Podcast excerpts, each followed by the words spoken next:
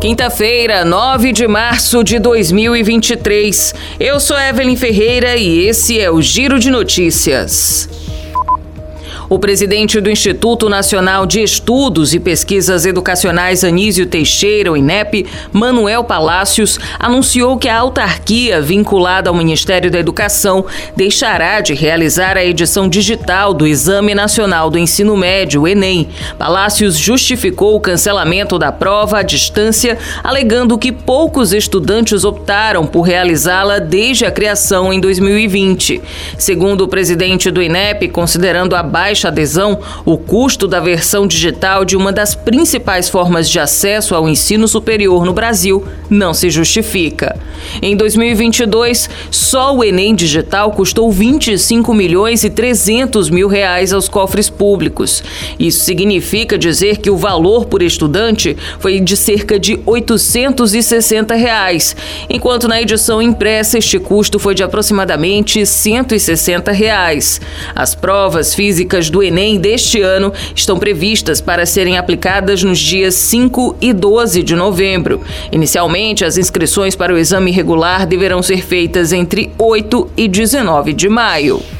Quase 80% das mulheres brasileiras estavam endividadas no mês de fevereiro, de acordo com o levantamento da Confederação Nacional do Comércio de Bens, Serviços e Turismo. A proporção é de 1,1% maior do que a de janeiro. Já entre os homens, o endividamento caiu para 72,2%. Além disso, a pesquisa mostra que as mulheres são a maioria entre os consumidores com dívidas atrasadas.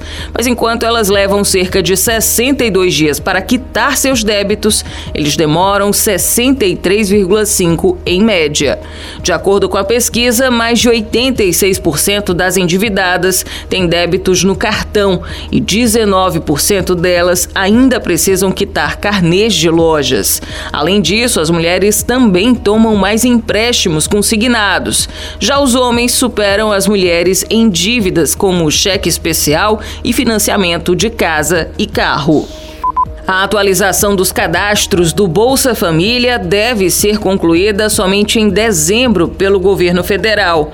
O processo foi iniciado este mês, depois que foram identificadas possíveis irregularidades em 2 milhões e meio de benefícios.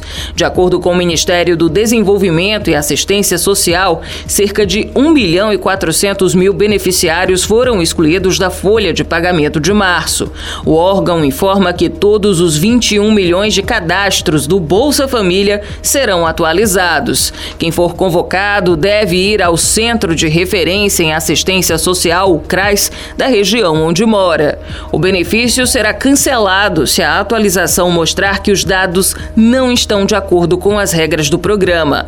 Além disso, o beneficiário que for chamado e não comparecer terá o pagamento bloqueado após dois meses até que a situação seja regularizada.